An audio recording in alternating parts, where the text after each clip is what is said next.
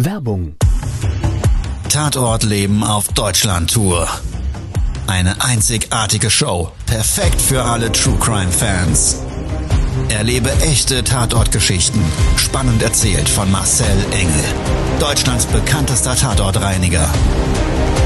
Erfahre, was Marcel von den Toten lernen konnte, bei über 15.000 Tatorten.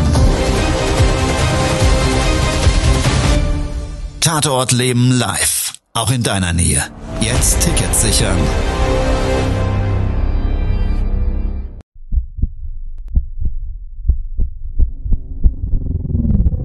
Todesursache. Der Podcast mit Tatortreiniger Marcel Engel. Es wird immer mal wieder in meinem Podcast vorkommen, dass wir sehr tief in das Geschehen eintauchen. Ich werde offen darüber sprechen. Damit meine ich, dass Flüssigkeiten wie Blut als Element das kleinste Problem sein wird. Ich freue mich, wenn ich euch auf eine Gedankenreise entführen darf in meine Welt des Tatortreinigens. Todesursache. Der Podcast mit Marcel Engel. Hallo und herzlich willkommen. Schön, dass du wieder eingeschaltet hast. Ich freue mich sehr. Solltest du das erste Mal dabei sein, ja, dann auch an der Stelle jetzt erstmal ein herzliches Willkommen zur Folge Nummer drei eines Vierteilers mit dem Namen Leben mit den Toten. Und der Name ist in dem Fall wortwörtlich gemeint. Ich als Tatortreiniger habe in den letzten 30 Jahren immer wieder Aufträge selber oder mein Team gereinigt, bei dem ja, Menschen mit Toten in den gleichen Räumlichkeiten gelebt haben. Und für mich persönlich war es immer wieder befremdlich, das mit anzusehen, aber auch eben die Geschichten drumherum zu erfahren, warum, wieso, weshalb, die ja, Ursachen, warum jemand mit einem Toten zusammenlebt, für dich mag es genauso befremdlich wirken wie für mich, sind aber extrem unterschiedlich. Manche können wir vielleicht ein bisschen besser verstehen, manche wiederum lassen einem wirklich nur mit dem Kopf schütteln.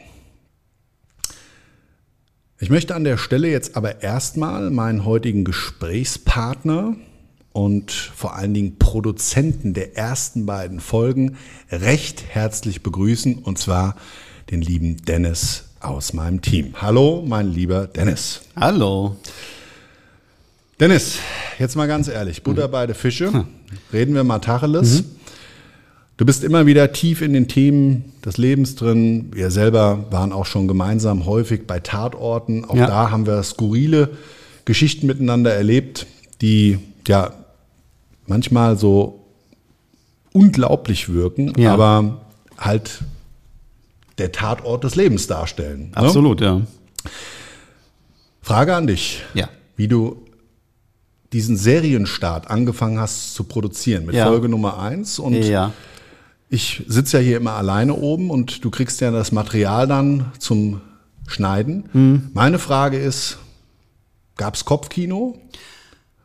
Absolut, absolut. Ähm, ja, also ich meine, das sind ja auch Fälle, die durchaus ähm, ja, tragisch sind. Ja, also das mhm. sind ja auch irgendwie ganz, ganz tragische Geschichten, die da hinterstecken und äh, traumatisierte Personen, die da erstmal, wo man erstmal hinkommen muss, dass man da Wochen, Monate lang ja. da mit einem Toten lebt und das irgendwie verarbeiten muss. Aber auf der anderen Seite stellt sich dann auch recht schnell so ein sehr schwarzer Humor ein, wenn man so Geschichten hört. Wenn man dann gerade in der, in der ersten Geschichte dann von dem Herrn, der dann auf dem Klo sitzt und jedes Mal, wenn er auf dem Klo sitzt, da dem Verstorbenen in die Augen guckt. Mhm. Wir hatten mal außerhalb unserer Serie ja. übrigens schon mal so einen Fall ja. geschildert. Ähm, ist noch gar nicht so lange her, wo auch jemand längere Zeit ja mit dem Ehemann, mit dem Verstorbenen dort gelebt hat. Du kannst dich daran entsinnen? die Frau ist auch in die Psychiatrie gekommen mhm. und äh, naja, also ist eine andere Folge. Ja. Wie gesagt, es ist gar nicht so selten bei uns, wie man jetzt vielleicht glauben mag. Also es ja. ist schon, ja, ich würde das jetzt nicht in Zahlen benennen, weil das natürlich auch von Jahr zu Jahr unterschiedlich ist, aber nichtsdestotrotz ist es immer wieder komisch. Also wenn du vor Ort reinigst, ist es komisch. Jetzt mal meine Frage an dich. Du bist ja, Ja. sehr geruchssensibel. Sagen wir, ich bin geruchssensibel. Nicht sehr. Okay. Aber ohne das jetzt mal ja, zu klassifizieren. Du hast ja schon ein bisschen was mitbekommen, auch Ja. härtere Fälle. Ja. Hat das sich das auch so ein bisschen getriggert, wie ich das erzählt habe? Du musst dir mal immer überlegen, wenn der Leichnam noch aktiv da vor Ort ist, dann Ja. ist es wahrscheinlich vom Geruchsbild her auch nochmal mit der Mehr an Biomasse auch noch ein Mehr an Geruchswelt. Habe ich gar nicht so drüber nachgedacht, aber ja, das ist ja gerade jetzt wie im, im zweiten Fall, also die Folge von letzter Woche, wo ja die Biomasse in der ganzen Wohnung verteilt wurde. Ne? Das ist ja, das war ja ein, ein großer Leichenfundort in, in dem Sinne und Ja. nicht jetzt äh, zentral in einem Zimmer, wo sich das dann verteilt. Das muss schon krass sein, ja.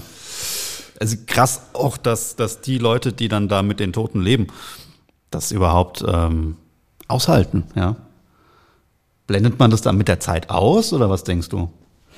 Du, ich habe überhaupt gar keine Vorstellung, weil auch jetzt gerade bei dem letzten Fall war es ja so, dass der Betroffene den Leichnam bewegt hat.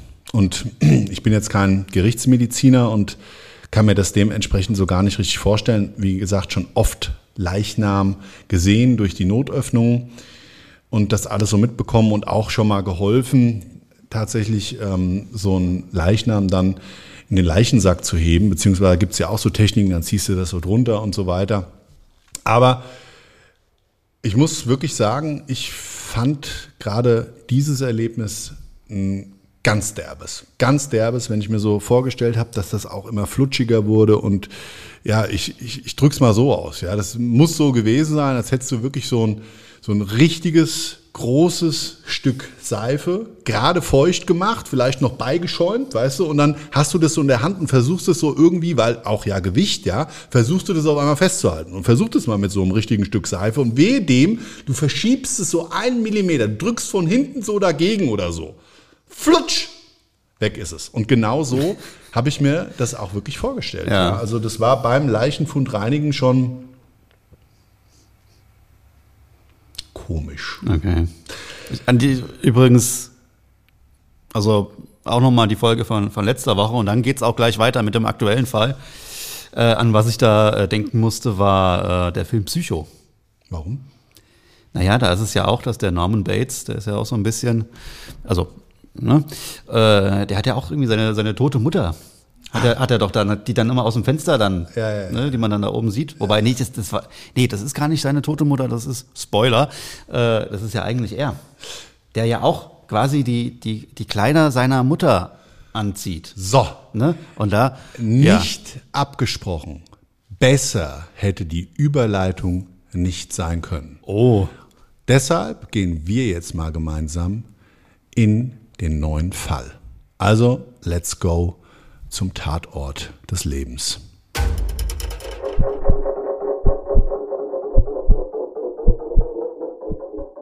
Der Eigentümer eines Rhein-Eckhauses ruft mich an, sagt der Engel. Mein Mieter, der hat ein Haus hinterlassen, bei dem dringend eine Reinigung erforderlich ist. Und es gibt einen Todesfall in dem Haus. Der bedarf ihrer Aufmerksamkeit sowie als auch der allgemeine hygienische Zustand des Hauses. Ja, also er hat das so umschrieben, er war nach Übergabe des Schlüssels durch die Polizei im Haus drin und ist absatzkehrt, nachdem er die Haustür unten aufgeschlossen hat, direkt wieder rausgegangen. Also er hat gesagt, wissen Sie, unten sah es schon so krass aus. Ich kann mir gar nicht ausmalen, wie es dann oben erst aussah. Und ähm, ja, außerdem hat das Haus auch einen Keller und im Keller müssen Sie auch auf jeden Fall nachschauen, weil da ist der Hauptbereich des Leichenfundortes.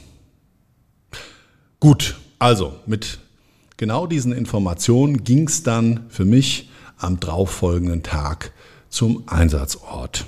Schlüssel vor Ort übergeben durch den Nachbarn, habe ich aufgeschlossen und ja, so ein typisches rein Endhaus mit so einer Betontreppe, so drei Stufen, aus den 70er Jahren, so ein Aluminiumgeländer, was da hochgeführt hat, stand ich dann vor so einer Glastür mit so kleinen äh, na, Metallstrukturen drin, Edgeglas, du konntest also nicht durchgucken. Aber ich habe draußen schon gemerkt, uiuiui, hier riecht's unangenehm. Gar nicht unbedingt nach Leiche, aber ich konnte den Geruch nicht hundertprozentig zuordnen. Ich wusste nur, er kommt nicht von außen, sondern aus dem Haus heraus. Schlüssel reingesteckt, Tür aufgestoßen, hat die schon direkt so ungefähr nach 30 Zentimetern gestoppt. Auf dem Boden flächig Müll zu sehen. Möbel links und rechts, Garderobe, Kommode. Sichtbar konntest du direkt auf der linken Seite einen Raum erkennen. Nicht definierbar, zwar Möbel, so schräg konnte man reinschauen, sichtbar, aber was das jetzt genau für ein Raum war, konnte ich erstmal gar nicht erkennen. Ich wusste nur, es ist auf jeden Fall extrem viel raumhoch Müll gestapelt. Es stellte sich dann heraus, dass das die Küche war. Es gab in diesem Hauseingangsflur unten noch so ein kleines Gäste-WC, auch das komplett vermüllt.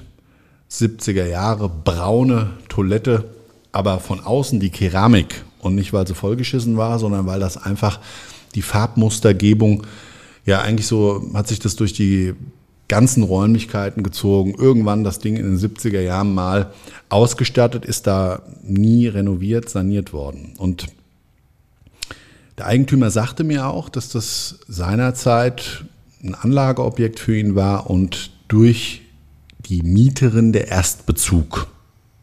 Und die hat dann wirklich so über die ganzen Jahrzehnte ausschließlich sie als Mieterin in diesem Haus gewohnt. Mit ihrem Sohn zusammen. Geradeaus ging es an so einer Treppe vorbei, die zum ersten Stockwerk geführt hat, so eine Holztreppe.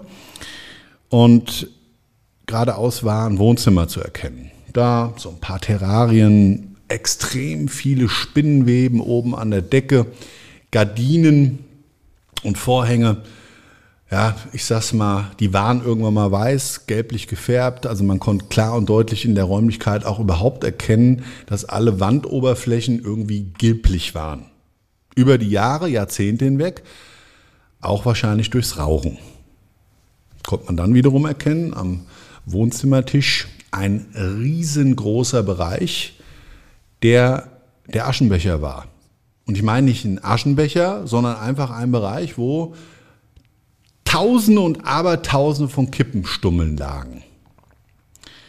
Zwischendrin, zwischen diesen Müllbergen, verteilt so eine uralte Couch. Und ja, in den Terrarien selber hat auch nichts mehr sichtbar gelebt. Das war also irgendwie alles verkalkt, vergammelt. Teilweise waren die Dinger leergeräumt. Und aber sonst bis zu dem Zeitpunkt, außer eben gesagt diesen extrem hygienischen Geruchs- und oder aber auch ja, Verwahrlosungszuständen erstmal nicht sichtbar. Bin ich ins erste Stockwerk hoch, wollte ich erst mir nochmal Klarheit verschaffen, weil er sagte ja, eigentlich der Leichenfundort ist im Keller.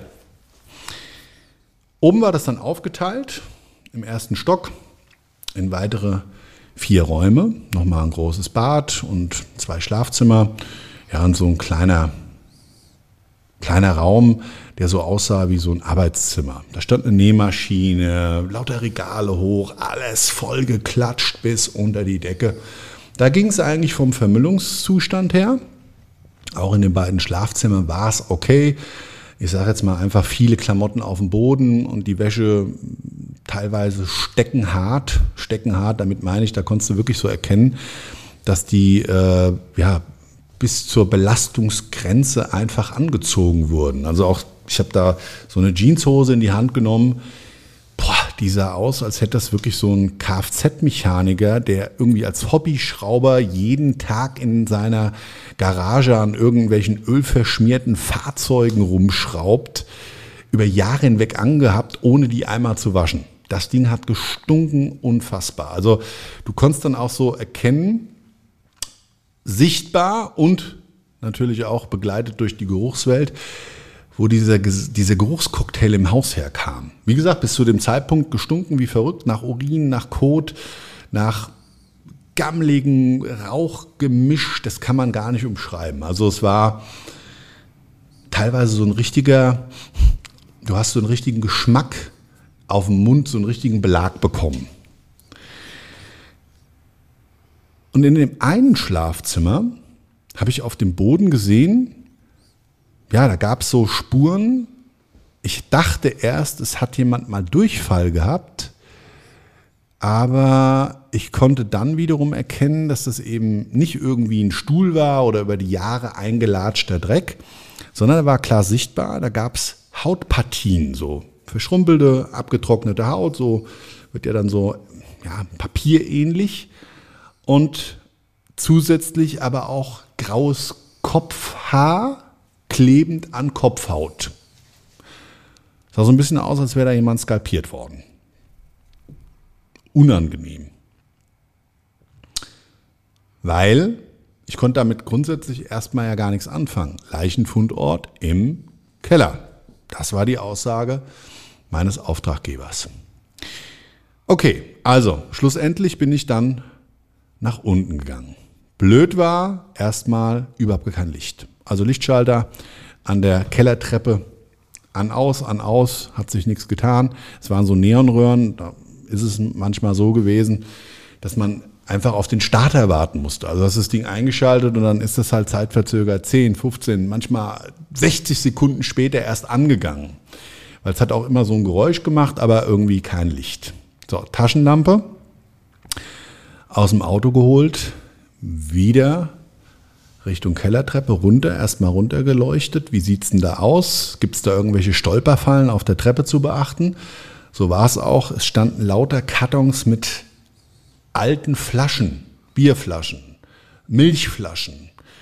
Äh, teilweise konntest du sehen, anscheinend hatte, deshalb ist mir das in Erinnerung geblieben, die Flaschen irgendwie jemand zwar oben verschlossen, aber nie richtig leer gemacht. Und dann sind da natürlich die wildesten Farbstrukturen von Pilzgewächsen und allen möglichen da drin entstanden. Das war echt widerlich. Du konntest dann auch da erkennen, dass aus den Flaschen heraus es gemockert hat. Es war widerlich. Also wirklich ekelhaft. Ich bin ja nicht empfindlich bei Gerüchen, aber dieser Cocktail hat es dann schon in sich gehabt. Und dann habe ich so geraucht, okay, hier riecht es tatsächlich auch schon in der Kombination ein bisschen nach Leichnam. Treppe ganz nach unten gelaufen und immer diesen Scheinwerfer Kegel meiner Taschenlampe, die konnte man damals nicht verstellen. Also mit, ich sage jetzt mal, so einer zwei Meter kegelförmigen Ausleuchtung, immer dann hin und her, überall Spinnenweben, die ständig in den Haaren gehabt. Ich war begeistert. Mäuse sind mir auch entgegengehüppt. Das war jetzt nicht so schlimm. Und vor allen Dingen da auch in den Ecken extrem viele Schadinsekten. Also Schadinsekten ist ja Quatsch, aber eben Insekten. Ja? Käfer, Maden konntest du erkennen, die auf dem Boden gekraucht sind. Ging dann in einen Raum rein. Und da konnte ich dann auf dem Boden sehen, okay, da war sichtbar, deutlich Klamotten, braun, öliger Film. Ich habe da mit meinen Handschuhen mal drüber gestriffen und hat mal dran geschnuppert. Aber ich gesagt, aha, okay, hier sind wir richtig. Hier ist der Leichenfund.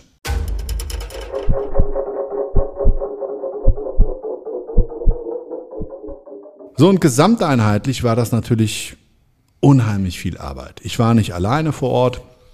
Ich hatte gleich auch eben auf Bestellung hin meines Auftraggebers gleich zusätzlich zwei Tatortreiniger mitgebracht.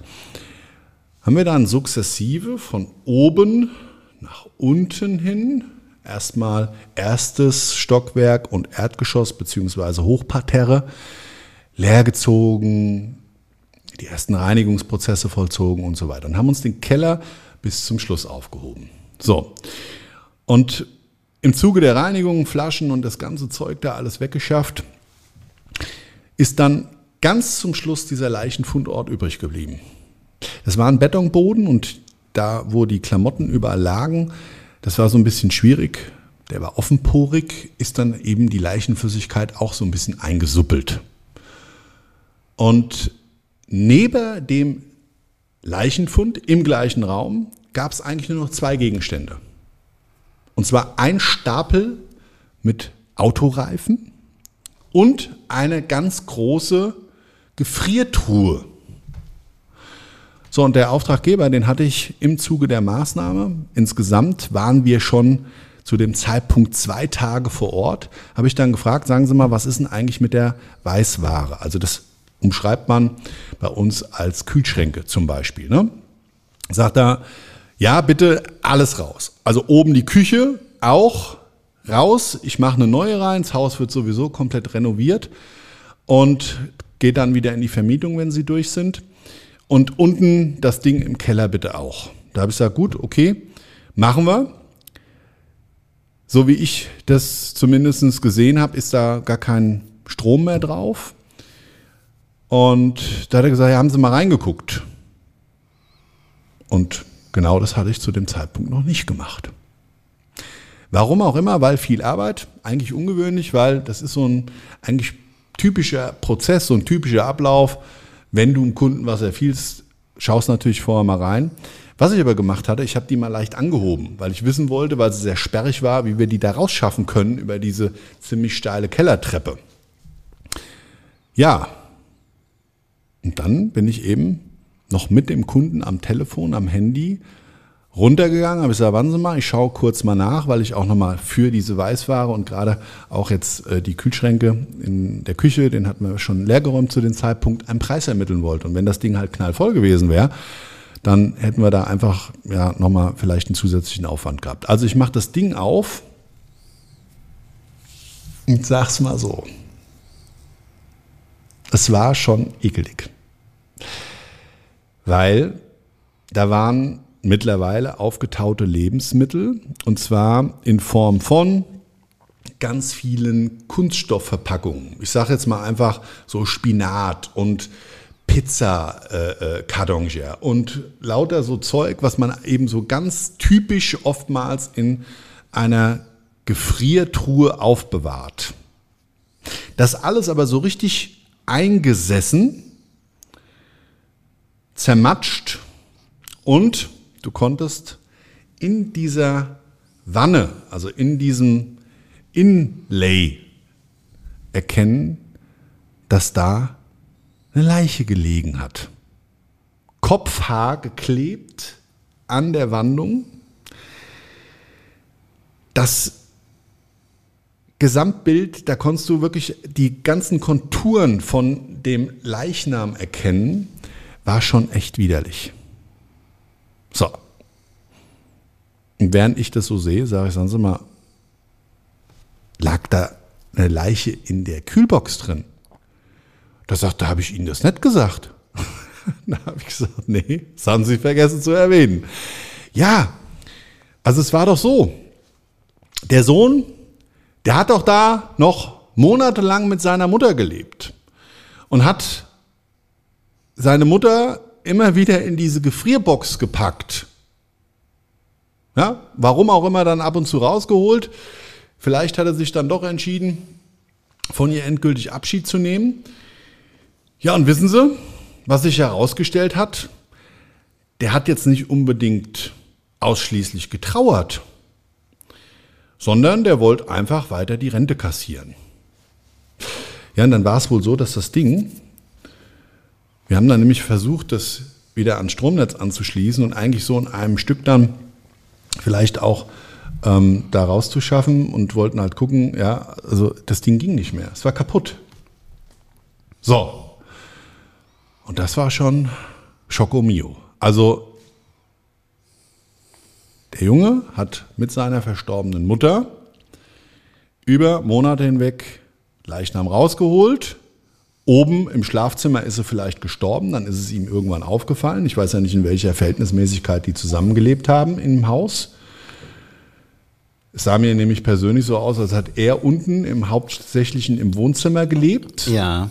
und die Mutter praktisch so die anderen Räumlichkeiten. Und das haben wir schon häufig gesehen und da auch für uns so wahrgenommen. Und im Nachgang hat sich das auch durch viele eben Zeugen oder Nachbarn so bestätigt, dass ja zwar miteinander gelebt wurde, aber Sohn von Mutter nichts wissen wollte und weißt du so, die praktisch im gleichen Haus, Ja. aber so nebeneinander her. Ja.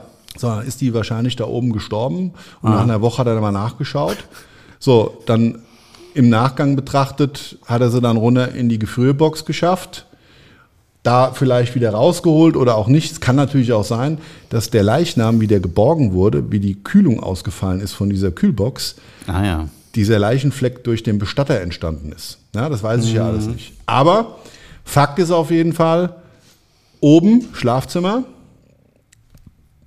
meines Erachtens nach, da ist sie gestorben, ist sie dann unten ja, in der Kühlbox zwischengelagert worden.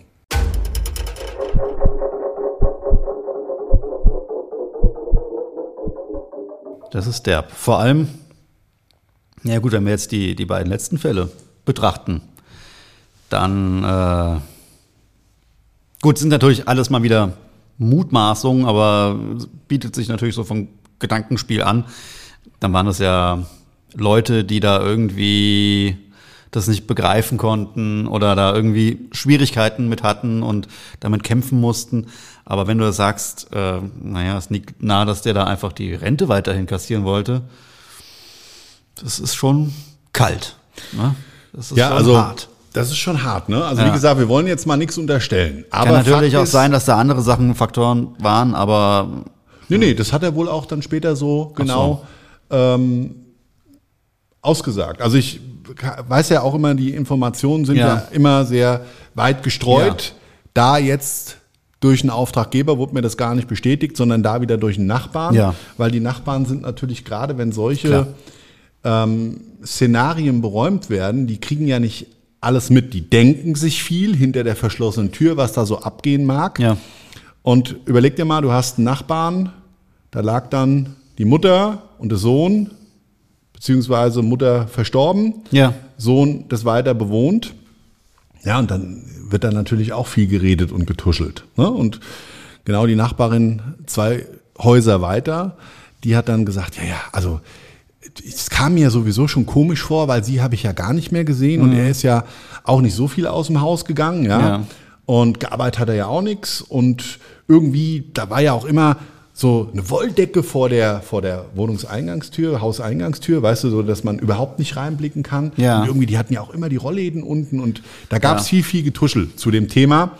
Und im Endeffekt, gerade die Nachbarin war dann auch diejenige, die immer wieder, wenn wir irgendwie mal so die Tür offen gelassen haben, mal reingelunzt hat. ja, ja, ja, ja. Ah. Ja, Also die stand dann auch so verteilt. Mal Auf der anderen Straßenseite hat da mit der Nachbarin gesprochen, dann war sie wieder drei Häuser weiter und äh, weißt du, die war irgendwie immer irgendwo und Ja. doch nicht da. Okay. So, weißt du, was ja, ich meine? ja. Ja. Ja gut, also kann man, muss man aber schon sagen, also der, der Mann hat da schon Probleme mit sich selbst gehabt, was man allein schon an dem, an dem Messi-Zustand der Wohnung erkennen konnte und was du sagst mit der, mit der Wolldecke und dass er nicht rausgegangen ist. Also, ja.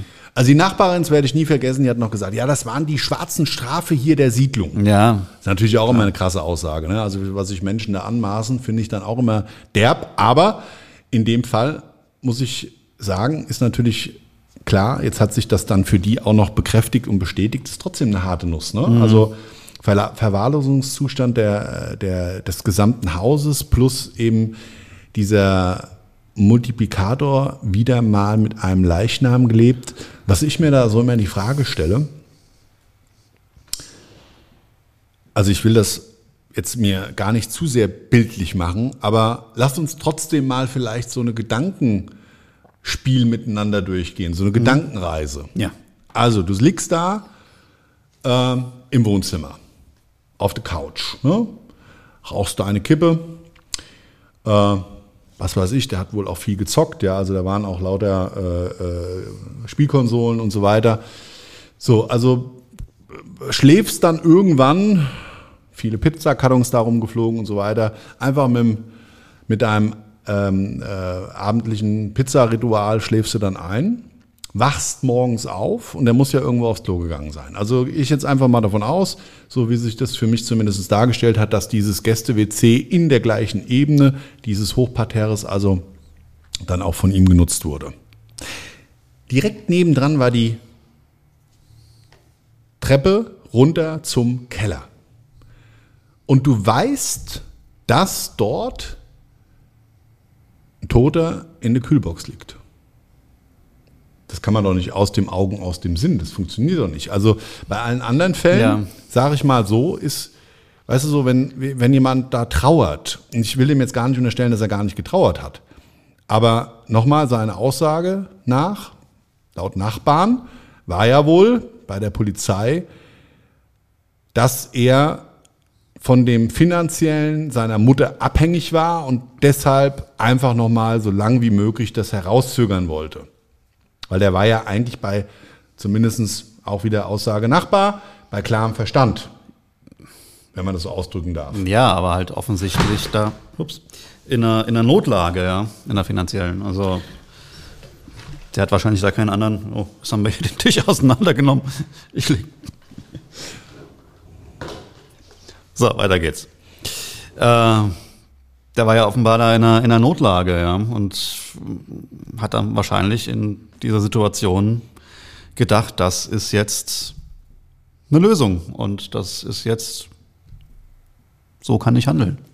Denkst du da genauso? Also für dich da draußen als Zuhörer, ist das auch dein Gedankengang? Oder ist dein Gedankengang vielleicht ein ganz anderer? Was gibt es noch für unterschiedliche Szenarien? Man könnte jetzt zum Beispiel auch sagen, hm, naja, also wenn der wirklich da unten im Wohnzimmer gelebt hat, wie gesagt, allen Anschein nach war das auch so, dann hat er ja vielleicht seiner Mutter ausschließlich auf der Tasche gelegen, weil gearbeitet hat er nichts.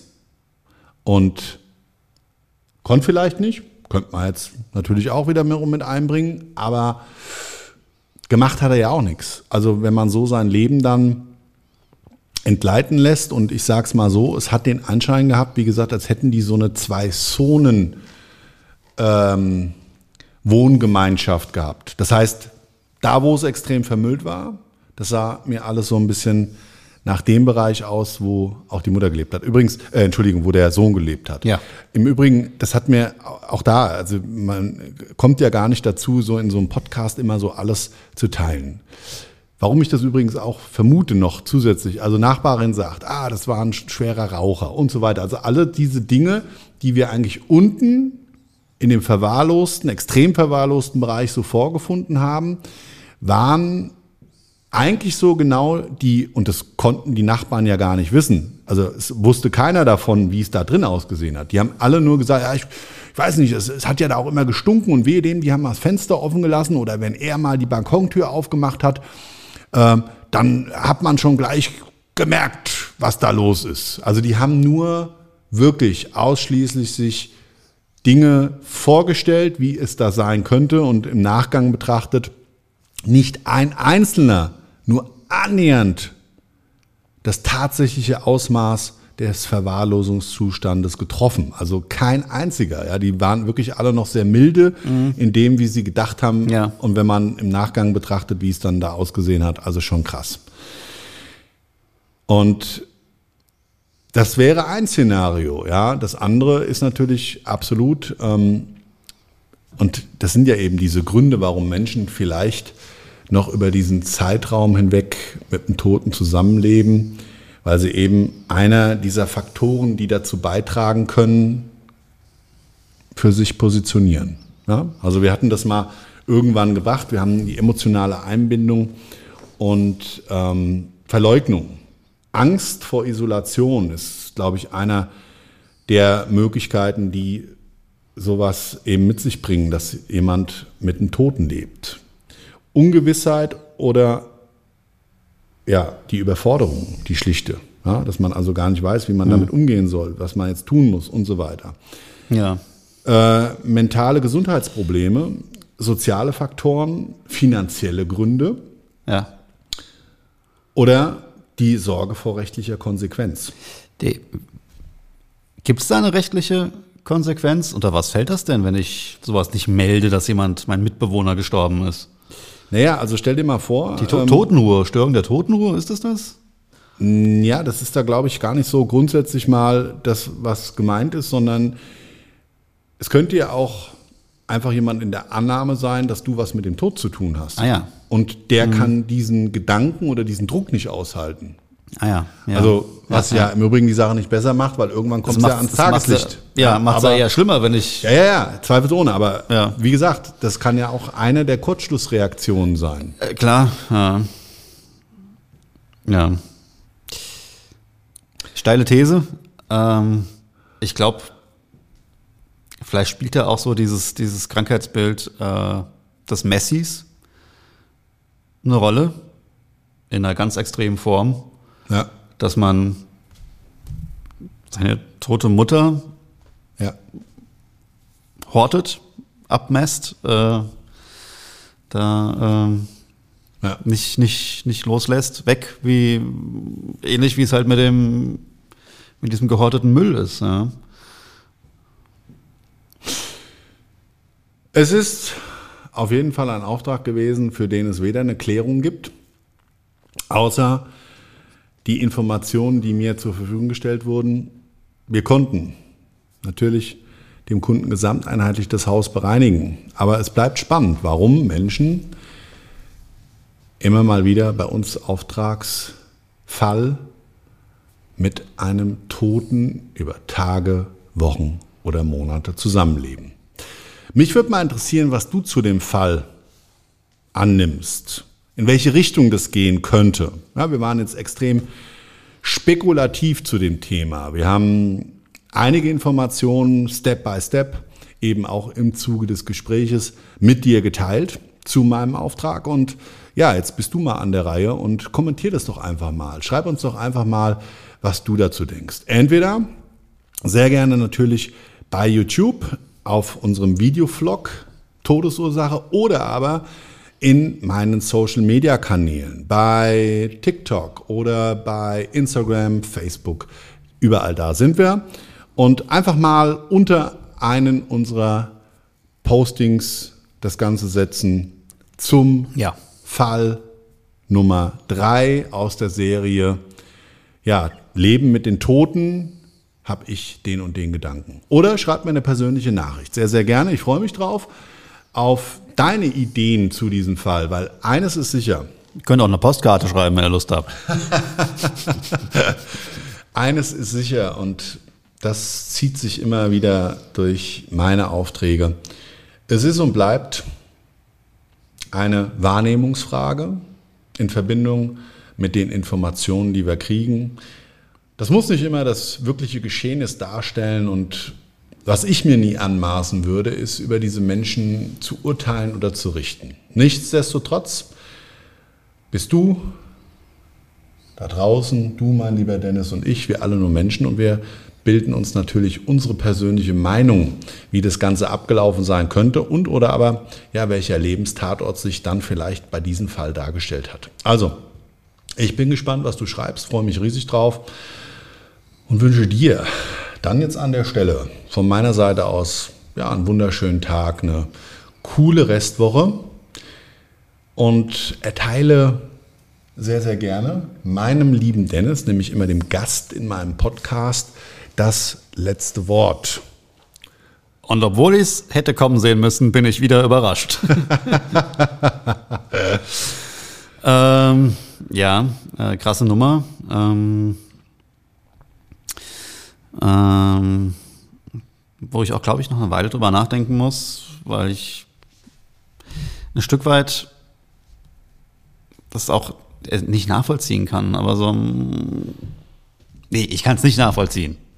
Aber ähm, ja, es ist, es ist nicht so lustig und man muss den Mann auch nicht verurteilen. Ich glaube, der war einfach, hat eine Menge psychische Probleme gehabt, die dann in sowas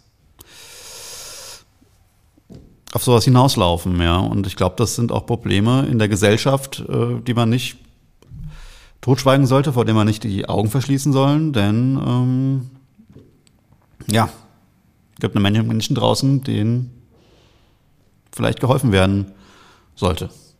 Ja. Das war ein sehr schönes Schlusswort. Die also Helping Hands. Die Helping Hands, ja. Genau. Die können wir immer wieder nur, und das ist uns, mir sehr, sehr wichtig, nämlich immer wieder nur bekräftigen. Diese Tatorte haben mich, mein Leben und mein Umfeld wirklich geprägt und auch oftmals ins Positive verändert. Und ich glaube, den Gedanken daran, gemeinsam vielleicht Menschen zu helfen, wo wir einfach ein bisschen Energie über haben und ja, dann einfach mal zu schauen, was dadurch mit uns auch passiert. Ja, das ist, glaube ich, ein ganz, ganz schöner Impuls, ein schöner Gedanke, den ich hier dann mit abschließend nochmal mit dir teilen möchte. Genau. Und äh, wenn ihr eine Leiche im Keller habt, ist es nie zu spät, die Leiche rauszuräumen. also, in dem Sinne sage ich, ciao, ciao, dein Marcel. Und der Dennis. Das war's schon mit der neuen Folge von Todesursache, der Podcast mit Marcel Engel. Kopf einer eigenen Spezialreinheit und Tatortreiniger bei mehr als 12.000 Orten auf der ganzen Welt. Was kann Marcel für dich bereinigen? Jederzeit. Weltweit. Melde dich oder klick dich einfach mal durch auf marcelengel.com. Empathisch, tiefgründig, ehrlich. Todesursache lässt dich garantiert nicht kalt. Seid dabei, ich freue mich. Abonniere die Staffel und du kommst für keine Folge zu spät.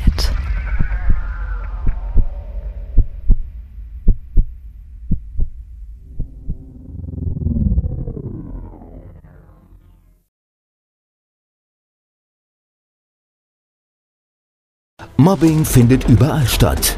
In der Schule, am Arbeitsplatz, innerhalb der Familie und im Internet. Erfahren Sie in dem Kompaktbuch Ausgemobbt, wie Sie sich gegen Mobbing wehren und künftig vermeiden, zum Mobbingopfer zu werden. Ausgemobbt von Marcel Engel und Martin Zowak, überall im Buchhandel.